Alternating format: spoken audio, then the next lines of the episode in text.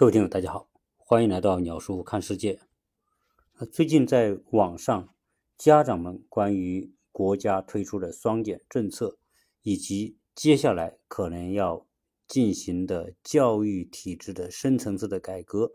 呃，触动了很多的家长。很多家长对于接下来的教育这种大变局，啊，呈现出两种不同的倾向。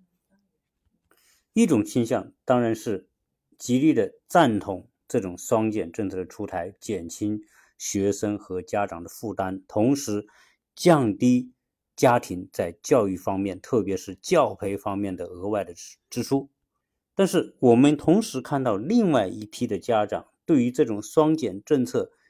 表现出一种怀疑。怀疑在哪里？就是说，不让孩子参加各种课后的补习，他们心里更觉得没底啊。一方面，因为不知道别的孩子。是不是人人偷偷的在参加各种课外补习？如果自己的孩子这个时候不参加各种课外班了，那就意味着他们可能要输给别的孩子。同时，现在网上也有一篇文章，是某一个大学的教授，他提出一个观点，他认为说，我们现在的教育本质上是用来进行社会分层的，一个人未来的职业地位和成就。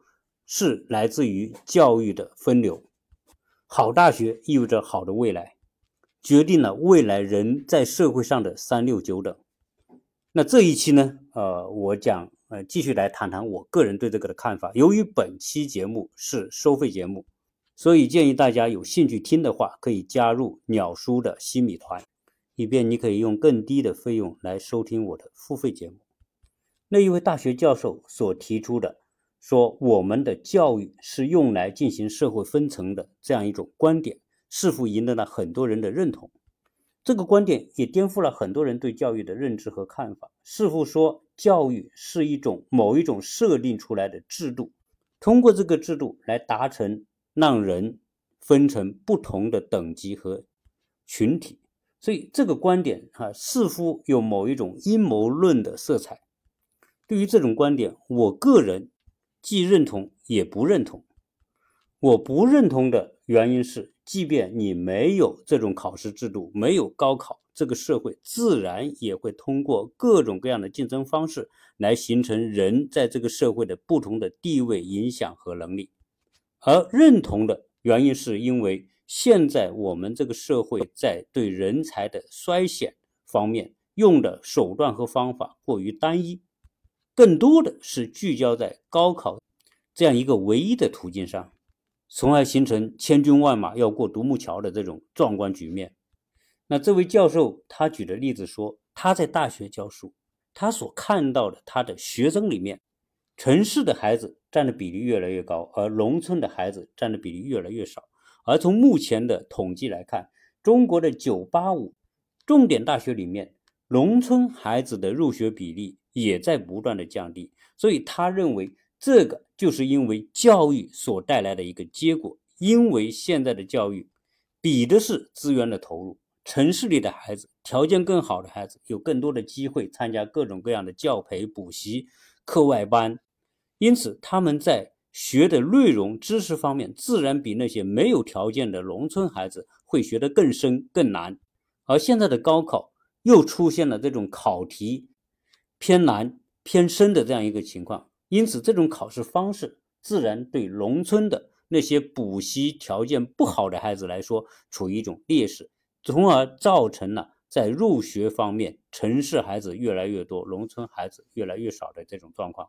对于这位教授所谈到的这些问题啊，我个人认为他本身是没有标准答案，是同时也绝对不可能有一致的意见。因此，现在我们看到有很多人。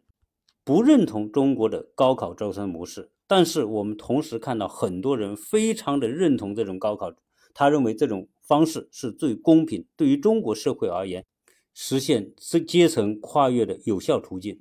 从某个角度来说，这是一种社会公平。所以现在对于我们的教育制度，就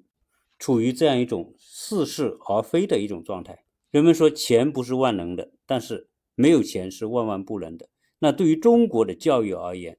同样是考试不是万能的，但是没有考试也是万万不能的。其实这里面，哎，我们想要弄清的就是以什么样的方式进行筛选和择优。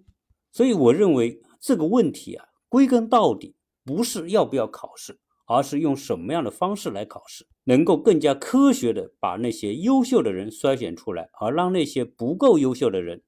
走另外的成长途径，从而实现人尽其用的社会效应。呃，现在我们社会上九八五和二幺幺这些好的学校的这种关注度那么高，原因是什么？是因为这些名校是未来这些孩子走向社会、实现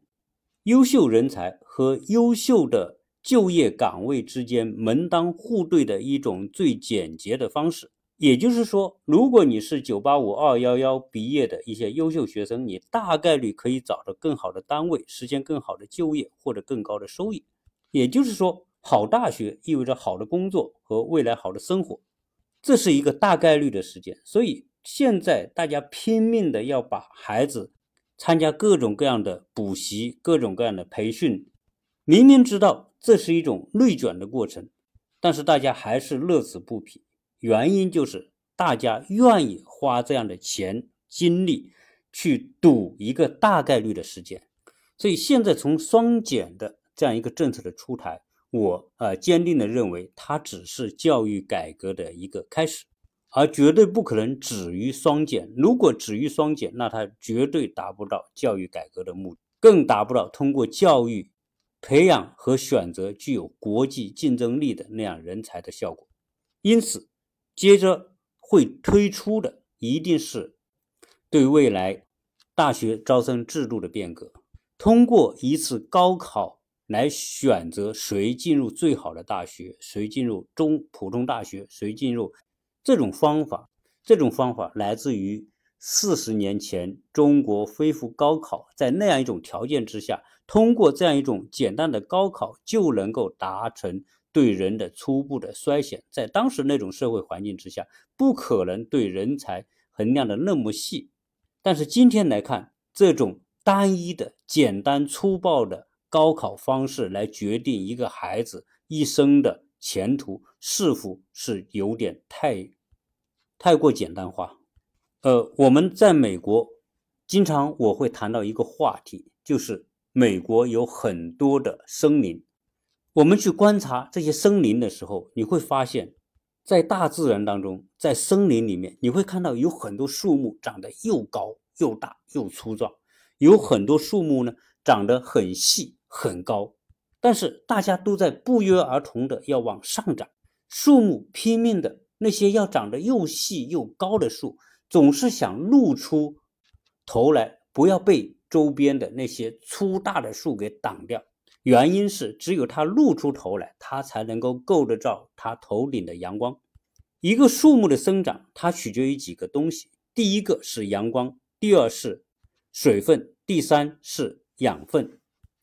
获得阳光、水分和养分多的树，它就有机会长得更加粗壮、更加高大。我们每次去观察这种大自然的生态时候，似乎和给我们有很多的启发。在这个丛林里面，我们看到另外一种植物。就是一种蔓藤，这种藤呢，它既没有像树那样的杆，但是它同样可以爬得很高。但原因是什么呢？原因不是因为它自身有这个能力，而是因为它可以沿着它旁边的树，沿着它树的树枝、树干和树梢，能够爬满这个树的四周，最后借助这个树爬到整个森林的顶端。所以在这种植物界，它。本质上，我觉得他们所做的这一切，就是在经历一次一种一种的考试。这些植物既要考虑我能够爬得够高，能够触及到阳光，同时它的根还要考虑能够扎到有水的地方、有营养的地方，能够获取足够的水和营养。所以这些，我觉得是植物界的一种考试。你只有获得这些资源，你才可能有成长的机会。也就是说。植物不管是树还是蔓藤，它所做的这一切都是非常实实在在的，与它的成长成正相关性。而我们现在人在这种成长过程当中的竞争和植物的竞争是否不是同一种状态？我们从小学到初中到高中每一个阶段，以什么方式来决定谁优秀与不优秀呢？当然是通过考试成绩，通过小升初、初升高、高升大学这样一级一级的考试来决定谁能够进去，谁不能进去。所以学校以及各级考试成为筛选人的关键。但现在的问题是。我们对教育有那么多的诟病，实际上这种诟病关键是聚焦在这种考试方式。教育的目的是要让孩子们成长，让他们获得各种能力，让他们成为对社会有用之才。但是似乎我们现行的考试制度没有达成这个效果，这才是我们全社会对教育所形成的普遍的那种焦虑和关注。什么是真正的人才？人才是能够发现问题并且有效解决问题的人，这叫人才。但是我们现在的学习，我们现在的考试，我们现在的课外培训，我们现在的各种各样的刷题训练，与这个人成为人才、成为发现问题和解决问题的能力之间，并没有太多的联系。因此，这种考试、这种训练、这种教培，到底对孩子成长有多大的正相关性，是受到人们啊质疑的。我们经常会看到，每年各地各个学校都会通过高考方式选出所谓的高考状元。如果我们考试的优胜者就是真正的最有能力的人，那多半我们会认为这些状元比别的。这些非状元类的学生可能更有机会成为上市公司的老板，成为成功者，成为富翁。但通过现实的调查，实际上我们发现很多的历年哈，很多的状元。那你想想，我们从七八年高考到现在，有多少状元？这些文科状元、理科状元，他们都是考试的佼佼者。但是事实证明，他们在事业上未必。比那些考得不如他们的人混得更好，所以从这一点我们可以看得出，考试能力很强的人未必是解决问题能力很强的人。所以，我们看到今天的学校，不管是初中、高中，我们所进行的各种各样的考试，各种各样的考试选拔，考验的只是这些学生们某一个方面或者某一个狭隘领领域里面的能力。比如说做题能力很强，但是我们认为说这种做题能力很强的这种学生，就是其他能力也很强，因此是一种某种程度的以偏概全的一种现实错误。在这一点上，我举个例子来证明，在美国的一流的大学，亚裔学生，其中包括华裔的学生，在这些一流大学里面所占的学生比例。大概是在百分之二十到百分之二十五，这些亚裔或者华裔的学生能进这些美国优秀的大学，多半是因为他们的考试成绩比较好。按理来说，这百分之二十到百分之二十五的学生，大概率也未来有可能成为各个领域的佼佼者，这些新创公司的 CEO 或者是那些大公司的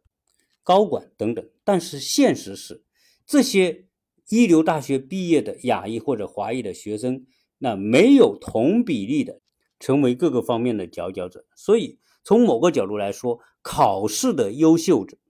未必就是问题的发现者和问题的有效解决者。特别是通过高考这种一考定终身的模式，虽然具有某种公正性，但是未必具有充分的科学性。所以，人婚三六九等呢？啊，是取决于他们解决问题的能力，但是解决问题的能力本身也是分不同层级的。以我们现在的考试制度、考试模式、考试手段和考试思路，往往很多考试很优秀的人未必能有效的解决高层次的的问题。在这里呢，我想跟大家分享一个故事，说有一位哲学家，某一天经过某一个工地，看到有三个工人。在那里砌房子，因此他跟这三个工人进行了对话。他跟第一个工人对话，他就问他：“他说，请问先生，你现在在干嘛？”这个人告诉他，我现在正在砌砖。同时，他问第二个工人说：“先生，你在干嘛？”第二个工人跟他说：“他说，先生，我在砌一堵墙。”最后，他问了第三个工人，第三个工人回答说：“他说，亲爱的先生，我现在在盖一座宏伟的宫殿。”那这三个人本质上在做着同样的事情，但是他的回答让这个哲学家有不同的感慨，而且他认为第三个工人将会成为。最有作为的人，第一个工人，他解决的是一种低层次的问题，因为他认为他在做的事情就是一砖一瓦的事情。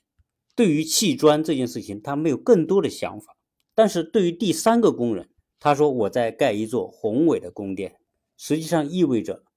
他在做这件工作的时候，有一个与前面两个工人不一样的愿景，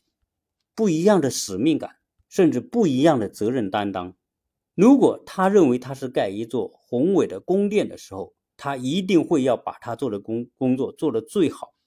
才能够适应他所心中的这个目标。而那个认为我只是在砌砖的人，那么他可能就是把砖砌完就好了，他并没有想这块砖我砌好与没砌好与这个房子之间、与这个宫殿之间有什么关系。所以，一个解决高层次问题的人。意味着他心怀愿景，他要面对的是未来，他心中有一种责任和使命，所以我们会看到有很多的学生，甚至是学霸，他们毕业之后可能找一份很不错的工作，然后开始朝九晚五，也许工作三十年、四十年之后，那么他仍然是一个平庸和碌碌无为的一个曾经的学霸而已。而那些可能考试不如他们的人，由于他们发现某些行业的问题，发现解决这些问题的方法，同时能够通过组织和系统或者建立一个体系去解决这些问题，而这些人有可能就组建成了一个出色的公司，甚至这个公司有可能上市。而在社会当中，我们看到比比皆是的那些高学历的人为低学历的人打工，往往是。学霸为那些当初在学校学习成绩一般的同学打工，我想没有人可以否定这是一个真实的现状。出现这种结果，如果不说是教育的失败，那最少是这种择优方式、这种考试模式的失败。所以，从某个角度来说，我并不认同今天这期节目开头我说的那位大学教授所说的。教育就是用来进行社会分层的这样一个论断，有些人认为这样一个说法让他醍醐灌顶，但我认为，教育对于任何一个孩子来说都是一个成长环境。一个孩子未来是否有作为，归根到底，同样要看他内心的思想和他对自己一生有什么样的梦想。有时候，一个梦想。一个高考的高分可能有更好的未来，只是这个高分可以直接的去比较，而梦想没法进行比较。我们说学校教育也好，各种各样的课外培训也好，老师不断的教孩子如何去刷题，在做题的过程当中熟能生巧，家长也乐此不疲的将孩子送进这样一种教育的军备竞赛当中。不如让孩子有一个美好的梦想，因为考试的高分最多可以决定你的孩子走进什么样的大学。大学毕业二十三四岁，但是一个美好的梦想可以走完一生。呃，我今天来到佛山，晚上我和一个朋友聚会，这个朋友是和我一起曾经在二十多年前我们一起来到佛山。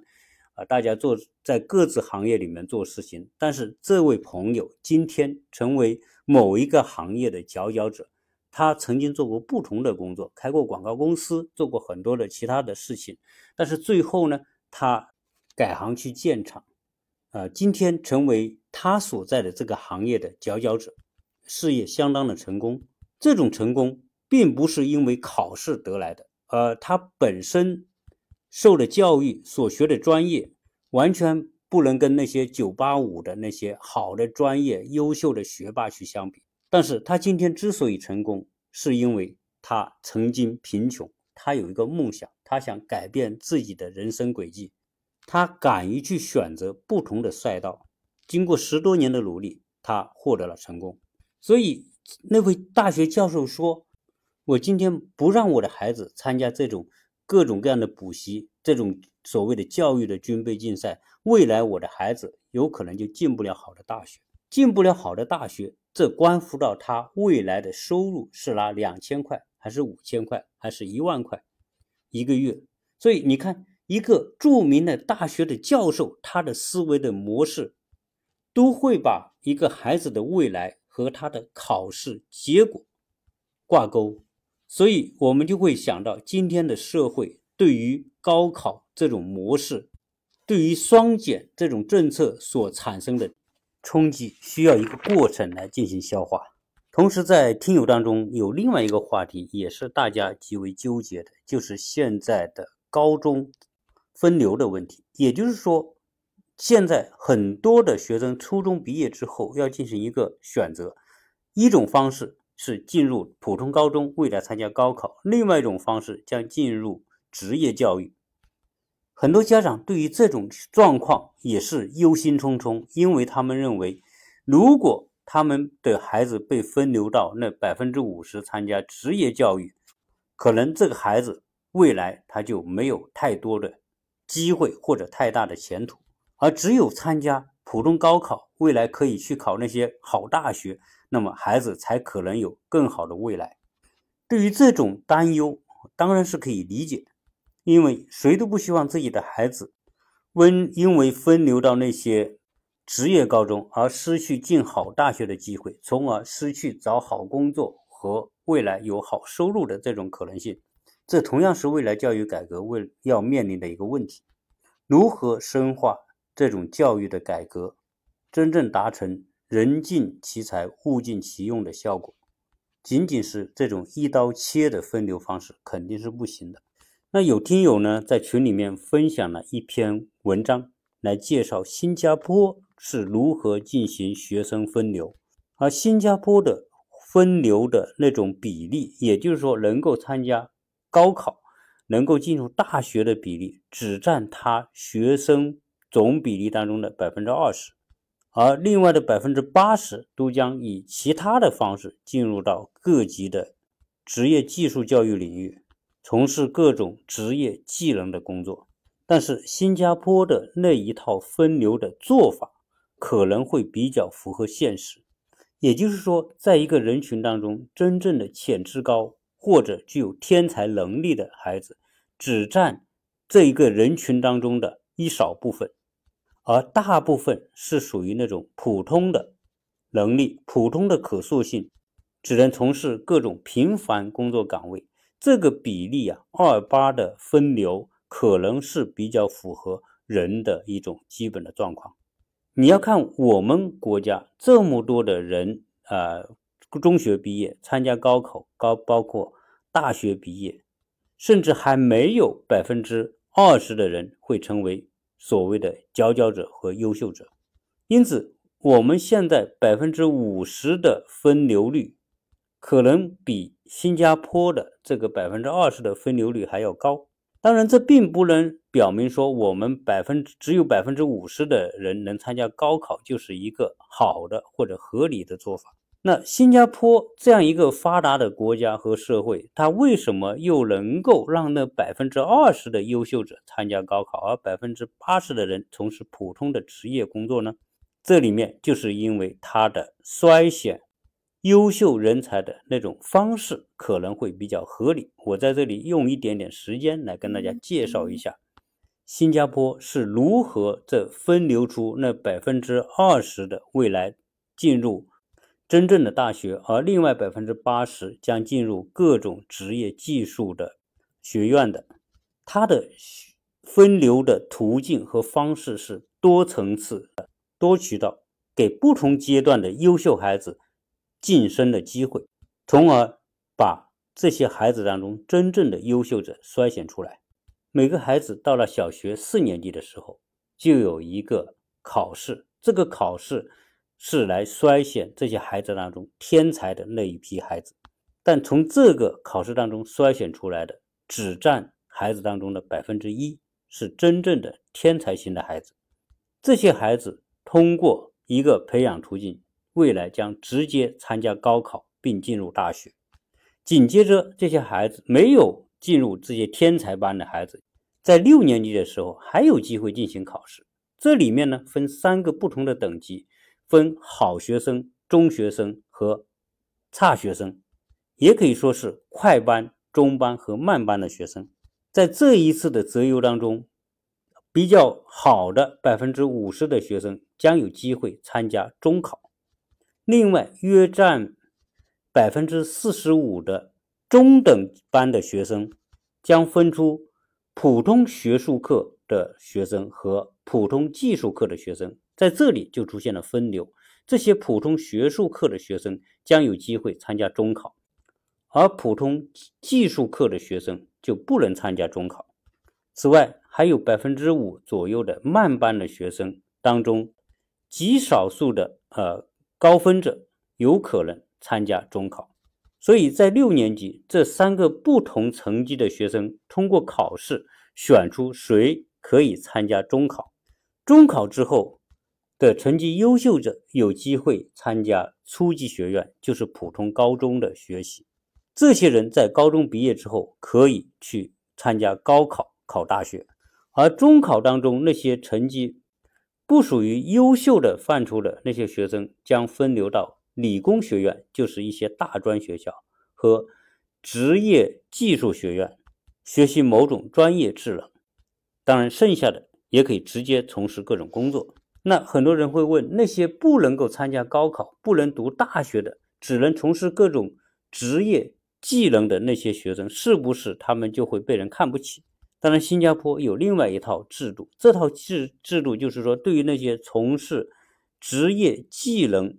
的从业者，也会给出另外一个评价体系。这个评价体系就是整个国家统一的技能。证书认证，而且这个认证具有绝对的权威性。整个认证分四个层级，第一个层级是技术教育的文凭，第二个认证是国家技术教育证书，第三个认证是国家高级技术教育证书，第四个认证是国家技术教育硕士证书。这四个不同层级的认证，成为这些。职业技术从业者的上升通路，这些认证和他的能力、和他的工资、和他的级别，同样可以对应其他的从业者，包括那些受过正规大学教育的人。因此，他们也并不会低人一等。而且，这些级别不同级别的认证，他所获得的工资和其他行业也没有什么太大的差别。